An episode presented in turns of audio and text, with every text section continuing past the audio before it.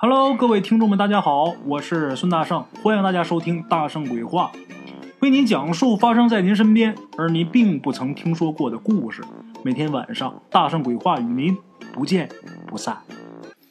大家好，孙大圣，咱们今天呢来说两个小故事啊。今儿第一个故事啊，到底是咱们鬼友多大的时候发生的？他现在是记不清了，但是这个事儿他这一辈子都忘不了。咱们鬼友他爸呢有四个兄弟，他老爸是排行老三。当时呢，鬼友他爷爷从政府那儿啊分到一块地，家里边一共四个孩子嘛，按照四个孩子的规格建了一栋房子。这个房子呢是上下两层，一层是两大间，四个兄弟一人一间。到后来这些孩子都长大了，房子呢也不够住了，就都搬出去了。哥四个搬出去仨，剩一个就是咱们鬼友他爸。搬出去那哥仨，把房就都留给鬼友他爸了。他爸也象征性的拿了几千块钱，算是买下来的。鬼友他大爷、二大爷还有他四叔都搬走之后啊，咱们鬼友跟他弟弟就睡在了之前他大爷睡的那间房里边。哎，话说有这么一天夜里啊，他们睡觉睡得迷迷糊糊的时候。咱们鬼友突然间被一阵小孩的哭闹声给吵醒了，眼睛是睁开了，但是起不来，而且呢也张不开嘴。自己硬是挣扎几下，还是没用。眼睛能睁开，那么看见什么了呢？咱们鬼友看见啊，就在他眼皮底下有个小孩啊，爬来爬去。他是透过蚊帐看的啊，依稀能看清楚。是一小男孩，因为能看见小鸡鸡，脸蛋看不清楚。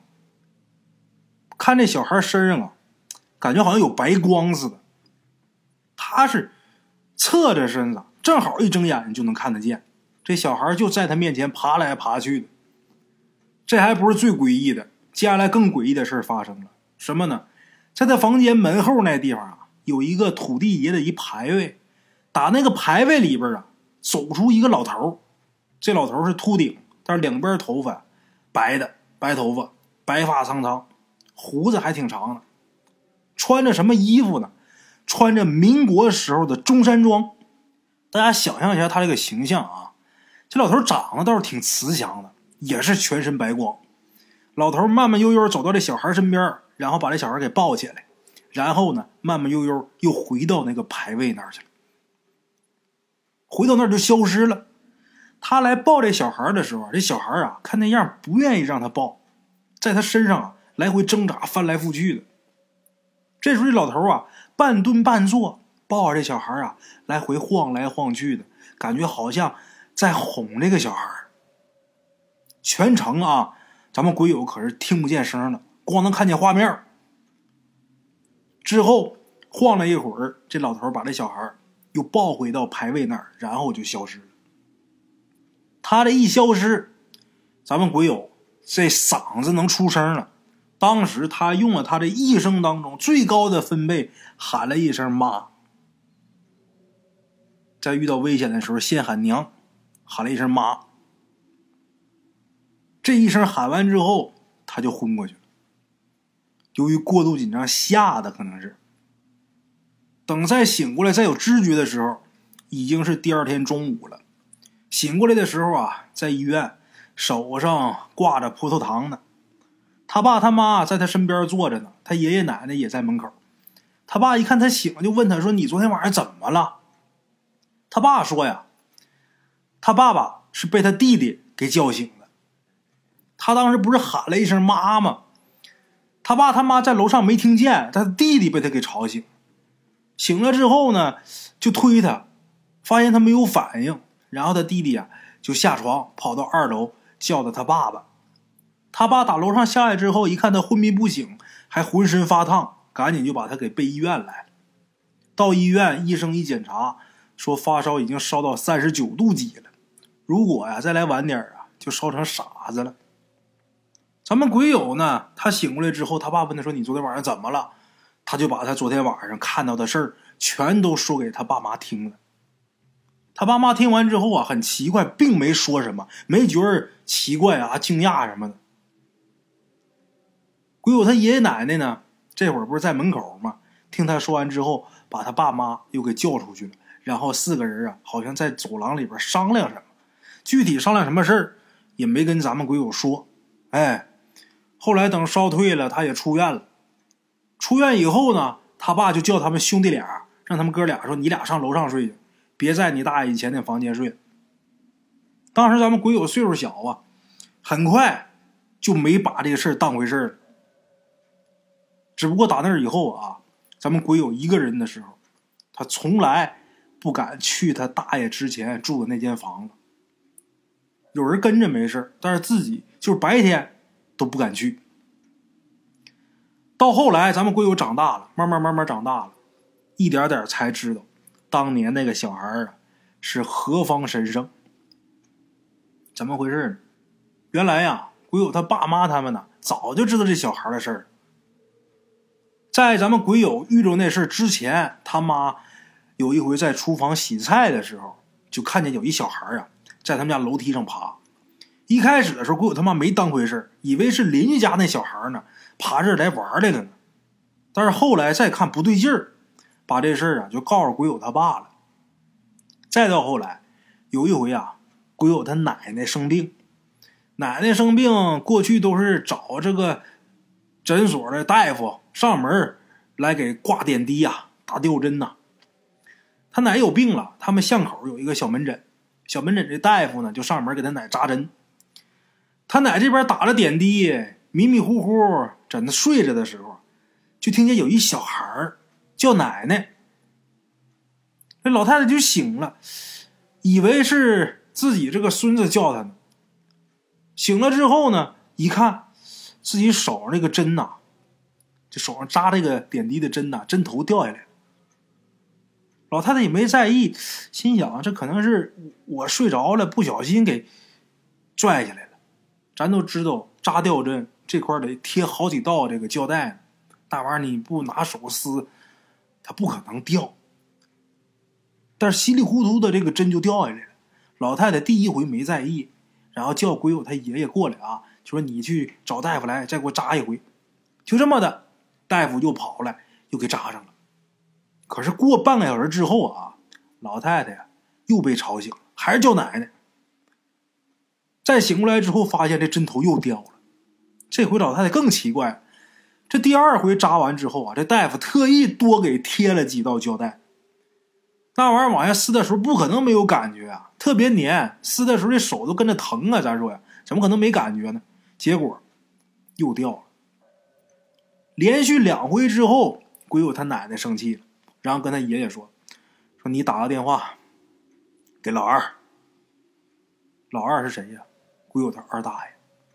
哎，鬼友他二大爷。”在村里边啊，挺有名的，干嘛的？神职人员，就是有两下子，哎，有点法力，身上有护法。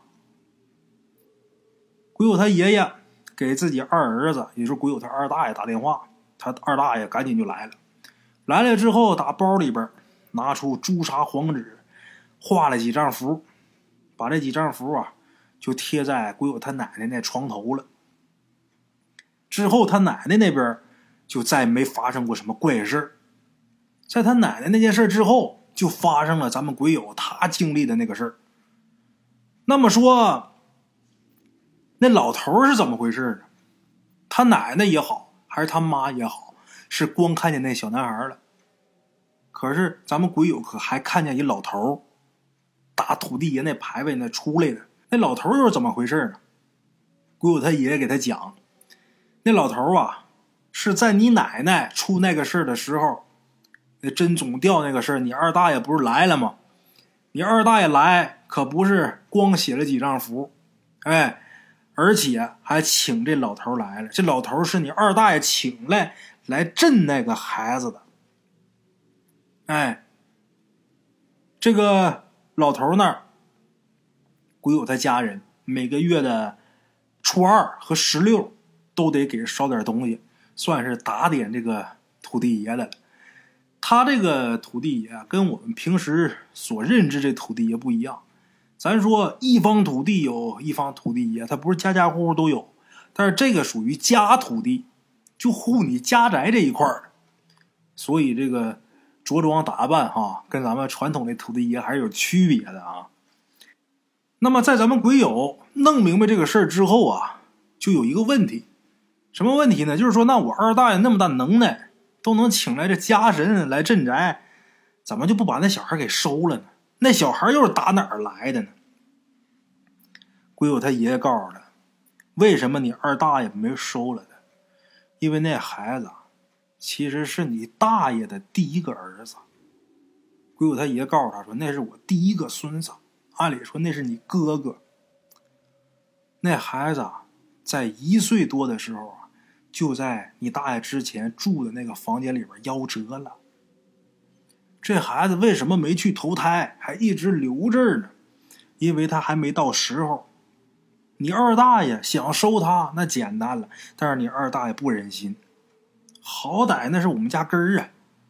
哎，你二大爷说呀，先请这个老爷子，就那个家地主啊，给照看一下。等到时候啊，他自然也就走了。还真是，自打咱们鬼友经历过那个事儿之后啊。打那往后，他们家还真就没出过这方面的怪事儿。后来呢，一直到咱们鬼友得有二十三四岁的时候，有一天他二大爷来他们家，哎，就去他大爷之前那个房间里边，又是一通摆弄。咱们鬼友问，这会儿他也长大了，也知道这事儿的经过了。他二大爷再告诉他，就说那孩子走了，哎，我呀得把这个家土地神呐请走了。从哪儿给请来的，得给人送回去了。哎，等于说这个事儿一直到咱们国有二十三四，才算是告一段落。哎，好了，各位老铁们，这是咱们今天的第一个故事啊。听一个估计大伙儿也不过瘾，再给大伙儿说一个啊。咱们今儿这第二个故事啊，得从鬼友他老舅说起来。哎，他老舅啊是一个挺随和、挺慈祥的那么一个老人。如今他老舅已经是儿孙满堂了，安度着幸福和平和的晚年生活。据鬼友他舅妈说呀，他老舅年轻的时候那是一愣头青。年轻人嘛，有那股子天不怕地不怕的冲劲儿。他舅舅年轻的时候特别冲，甚至说有点愣。咱们鬼友听他舅妈这么说老舅，再看他老舅现在这样啊。咱们鬼友怎么也想象不出来，他老舅年轻时候到底是啥样呢？话说有这么一次晚饭，咱们鬼友在他老舅家吃的。晚饭过后，在老舅家这院子里边乘凉的时候，借着酒兴，咱们鬼友还有他老舅家几个兄弟，就逼着他老舅讲讲他年轻时候一些好玩的事儿。可是他老舅呢，笑呵呵的敷衍他们，就说：“嗨，有什么可讲？没什么可说。”咱们鬼友一看他老舅不愿意说呀，就激他老舅，就是老舅，人家上了年纪的哪个不是满肚子的人生道理呀？那家常老话都是一大堆一大堆的。为啥说家有一老如有一宝？那是因为我们年轻人呐，能从老人那儿得到许多人生的启迪，对我们今后的人生道路有所帮助。可是你看，我们这么逼您，您都不说。哎呀，看来老舅你这一辈子也真是够可以的。你也真是没啥可说的了。咱们鬼友故意这么说的啊，他老舅一听真中计了。谁说我这辈子没什么可说的？你小子，你别激我。哎，行，你们要是乐意听，我就给你们这些小毛孩啊讲一个我自己亲身经历的事儿。咱没经历过的也不能瞎说。哎，给你们说说吧。咱们鬼友一听他老舅吐口了呀，赶紧啊凑到跟前，他那几个兄弟赶紧也围过来，耳朵都竖起来听。他老舅这会儿啊喝了口茶，然后抬眼望向远方，看那架势，啊在回忆。过了一会儿，鬼友他老舅终于是开始说话了。他老舅说呀：“这事儿啊，说起来……”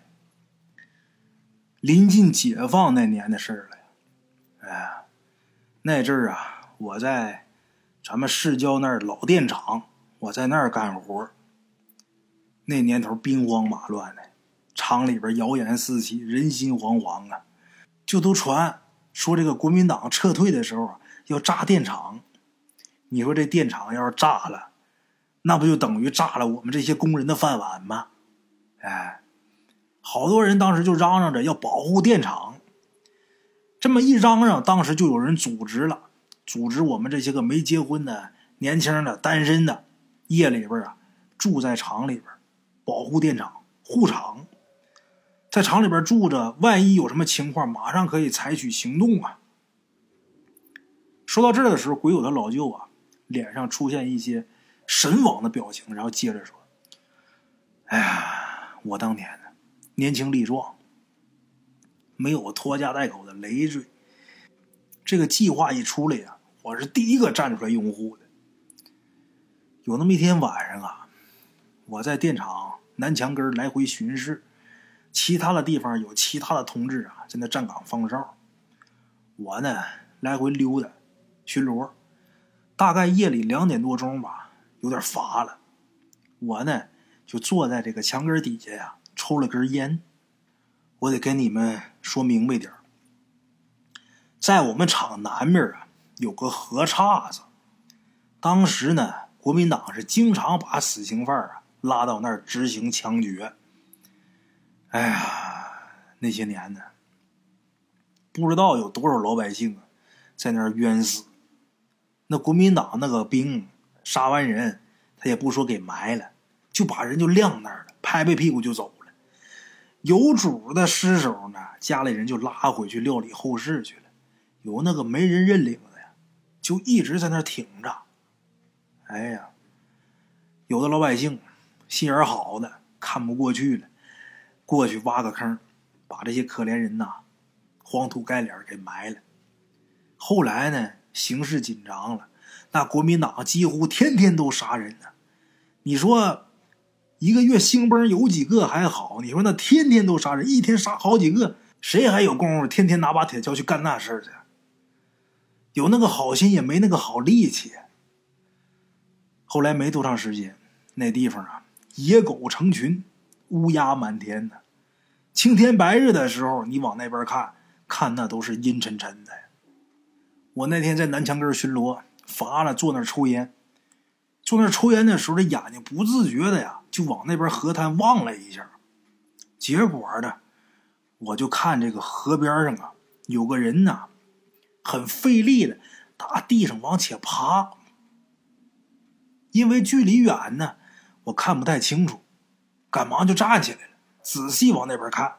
这下看清楚了，真有个人在那站着。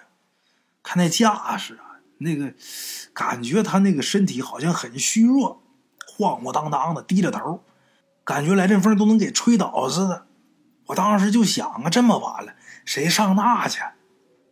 看那人那情况啊，我当时就想啊，这人肯定是喝醉酒了，走迷路走那儿去了。我赶紧站起来，跑了几步，跟那人招手，大声喊他，我让他过来，但是他好像没听见。就是背对着我，直愣愣的在那站着。我手里边拿着手电筒呢，手电筒照过去，你们想想，那黑灯瞎火的，我那个手电筒那光多明显。可是那人啊，就好像没感觉到似的，还在那站着。我有点着急呀，我心想这人咋醉成这个呢？按说这黑更半夜的，又是在刑场上。没点胆儿的呀，真不敢过去。可是我当年呐，我那性子冲，干啥事呢不犹豫，有点愣，想到哪儿呢就干哪儿。而且我那时候我不信邪呀。说到这儿的时候，鬼友他老舅啊，转圈看了一眼身边的年轻人，然后意味深长的告诉这些年轻人，就说你们呐，现在年轻。就这个年轻的性子，有的时候可能会把你们给害了。你们记住老舅的话，遇事缓三分，凡事呢谋定而后动，一定先动动脑子，可不能由着自己性子来，知道吗？我那时候年轻，那时候没有老人跟我说这个话呀。如果那天晚上我要早知道有这些话，那就好了。这时候咱们鬼友他们都急坏了，老舅，你先别扯别的，你赶紧接着说，你过去之后怎么了？他老舅说：“哎呀，我当时啊，光顾着着急了，想都没想，抬腿就过去了。等我走近了呀，我看清楚了，这人身上穿的衣裳啊，倒是挺整齐的，就是啊，咕噜了一身的泥，这个后脑勺上啊还有血。”那头发也是乱七八糟的，而且那头发上还沾着一些草棍啊，一些泥呀，看着是真脏啊，太埋汰了。我一看他这样啊，我就知道这家伙醉的不轻。看他这模样啊，我倒是觉得挺可乐的啊。上前伸手啊，拍拍他肩膀，我就乐了。我说：“你这人咋喝成这样啊？你在这站着干嘛？你跟我去厂里边洗洗吧。”哎呀，这一身呐！我拿手一拍他这个肩膀，他慢慢的就转过来了。你们猜我看见什么了？我看见这人整个脸都没有了，这脸上血肉模糊一大洞。哎呀，两排牙呀刷白，牙搁外边露着，那两排牙中间那舌头斜着伸出来，在一边耷拉着。我的妈呀，那是子弹打后脑勺打进去，从前面炸开的死刑犯那都打成那样了，人都死了，怎么还能站着呢？把我吓得一屁股就坐地上了。那死人呐，转过身来，那喉咙里呀咕噜咕噜的，估计他是想说话，但是又说不出来，伸着手啊，往我这边就走过来了。我那心都提到嗓子眼儿了呀！哎呀，当时我都不知道我怎么跑回厂里的，手脚并用，我鞋都跑丢了呀。我一进厂门，一看见人呢，一头就扑地上了，然后我就昏过去了。哎呀，等我再醒过来，都过两天了，我足足被吓昏过去两天。打那以后，我就落了一毛病，胆子没有以前大，而且看不了死人。甭管怎么死的死人，我看不了。我看那死人呐，就总觉着。他随时能站起来，哎，好了啊，各位老铁们，给大伙说这么两个小故事啊，希望大家能够喜欢啊。如果大家要是觉得故事还可以的话，大家帮忙多多转发、多多打赏、多多支持啊。好了啊，今儿咱们故事就到这儿，明天同一时间大圣鬼话不见不散啊。的茶楼，人影错落。用声音细说神鬼妖狐，用音频启迪人生。欢迎收听《大圣鬼话》。Hello，大家好，我是主播孙宇。吃完了饭，然后就回到自己的课室上啊。喜马拉雅、百度搜索“大圣鬼话”，跟孙宇、孙大圣一起探索另一个世界。那天山女子独守枯城，也只是感谢鬼友们，感谢鬼友们，感谢鬼友们一路陪伴。大圣鬼话，见字如面。欲知后事如何，且听我下回分说。